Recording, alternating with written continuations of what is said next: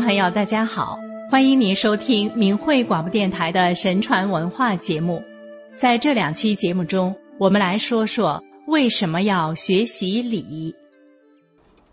西周初年，周公的儿子伯禽去拜见父亲，没有行礼，见了三次，被父亲打了三次。后来，伯禽向商子讨教后，再去拜见父亲时，一登堂就跪下去。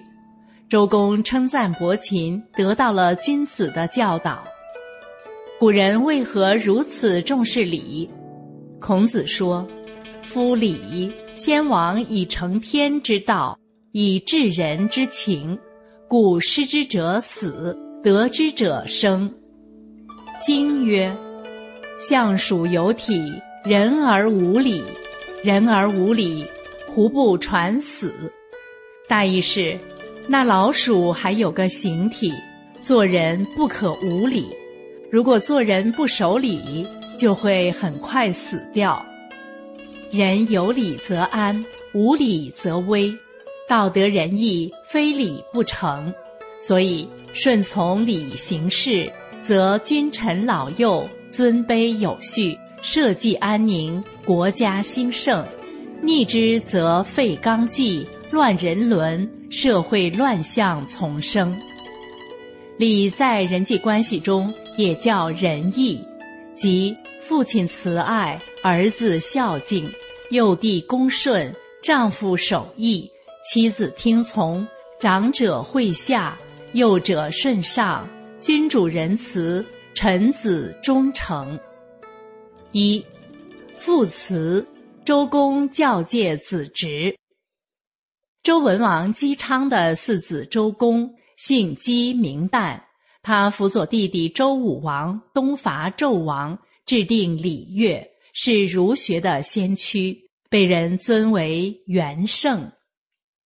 周公教诫子侄的家训有姬旦家训，包括。戒子伯禽和戒直成王，曹操赞扬周公吐哺，天下归心的治家理政风范。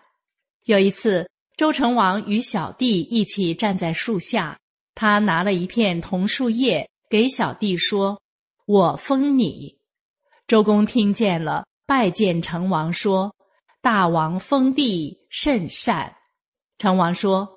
我是跟他开玩笑的，周公严肃地说：“人主无过举，不当有戏言，言之必行之。”意思是，君王的言行举止不应有过失，不应有开玩笑的话，说过的话一定要做到。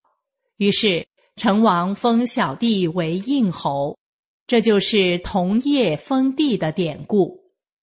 成王封伯禽为鲁公，周公在《借伯禽书》中告诫儿子要守礼，不要因为受封鲁国轻视人才。周公说：“我在沐浴吃饭时，都要反省自己，因怠慢失去人才。德高敬人者会得到荣耀，拥有广大的财富而勤俭，就不会产生危险。”位尊禄高而谦卑者，能长保富贵；人多兵强，心怀敬畏，就立于不败之地。聪明睿智不骄傲，是明哲之士；博闻强记不炫耀，才是真正的聪明。伯禽谨记父亲的教导，很快把鲁国治理为民风淳朴。崇尚敬学的礼仪之邦。二，子孝顺父义，守节操。殷朝末年，周太王古公胆府有三个儿子：长子姬太伯，次子仲雍，三子季历。季历生了一个儿子姬昌。姬昌出生时，有一只赤色的雀子。嘴里衔了丹书，停在家门上。太王见到这种祥瑞，打算把王位传给三子季历，由季历再把王位传给姬昌。姬太伯知道了父亲的想法，就和弟弟仲雍两人逃亡到荆蛮之地，又断发纹身，表示终身不返，把君位让给了季历，季历传给姬昌及周文王。泰伯逃亡荆蛮，自号勾吴，荆蛮百姓有千余家，主动归附于他，拥立他为吴国君主。泰伯做吴国君主。延续到第十九代国君寿梦，寿梦打算传位给第四个儿子季札，季札坚守君子节操，三次推让不肯接受，吴国百姓坚持拥立季札，季札离开家室种田去了。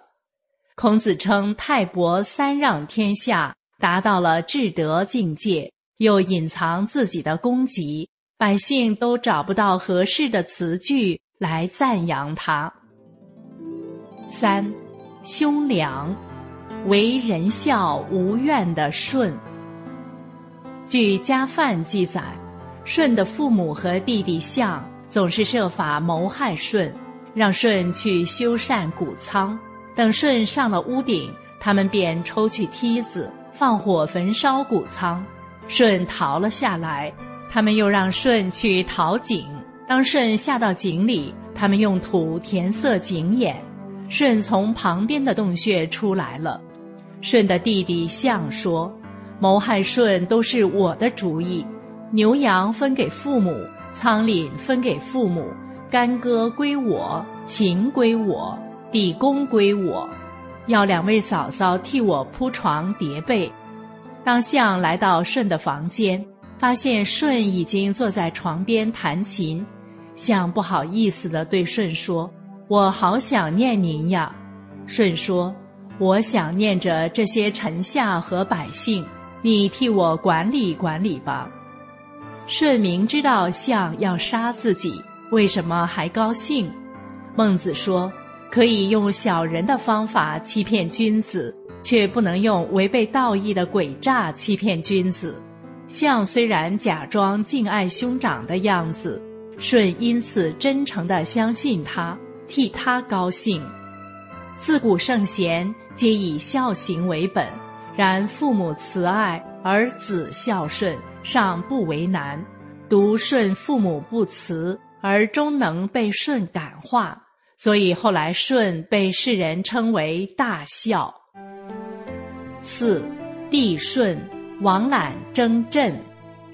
晋朝时候，有个著名的有替的人叫王览。王览几岁时，见母亲朱氏用枝条抽打哥哥王祥，他就哭泣着抱住王祥。长大后，王览经常劝谏他母亲，母亲稍有收敛。母亲每次都会派很多活儿给王祥夫妻俩。王览就帮助他们一起做。父亲过世后，王祥的名声越来越大，母亲更加记恨王祥，用毒酒毒害王祥。王览知道了，就去拿毒酒，兄弟俩为毒酒争抢起来。朱氏担心害死王览，夺过酒倒了。从此以后，朱氏给王祥的食物，王览总是先尝。朱氏这才不再谋害王祥了。没多久，兄弟俩人都做了官。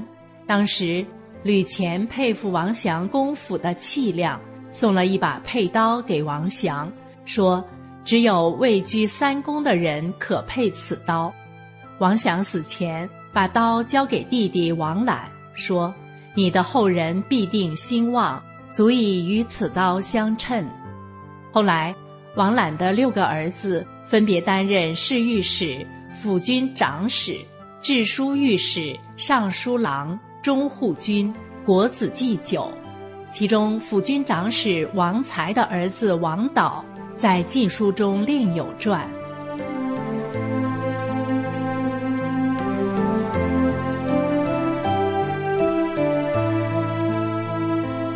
好了，听众朋友，今天的节目就为您讲到这里。下次我们接着来讲为什么要学习礼。